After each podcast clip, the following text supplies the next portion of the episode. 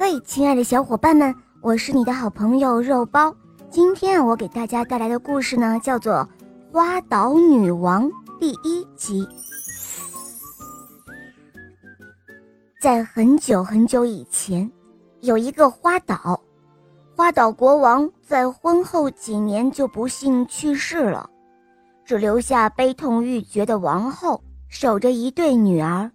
辛苦的栽培他们。随着孩子一天天长大，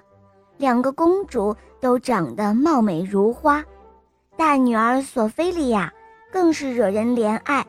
母亲却陷入深深的恐惧，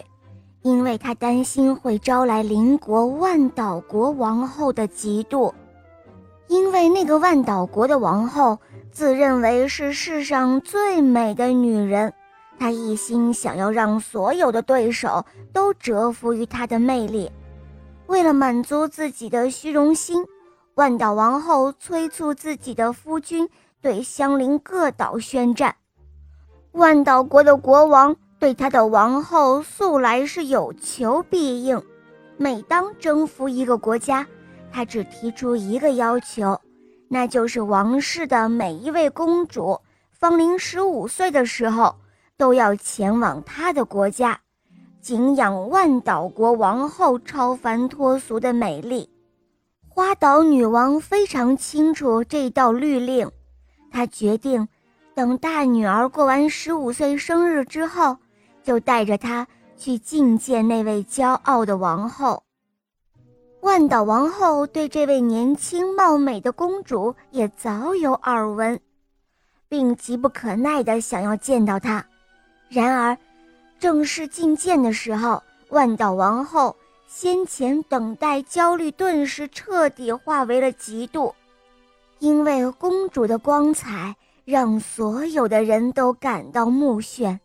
连王后自己也不得不承认，从来没有见到过如此雅致可爱的姑娘。从那天起，万岛王后的心中。便埋下了仇恨的种子，宫廷上下对公主不加掩饰的倾慕，令万岛王后心生巨大的愤怒。她称病退回了寝宫，以免见证公主的胜利。她还派人传话给花岛女王，说深感抱歉，因为自己的身体不舒服，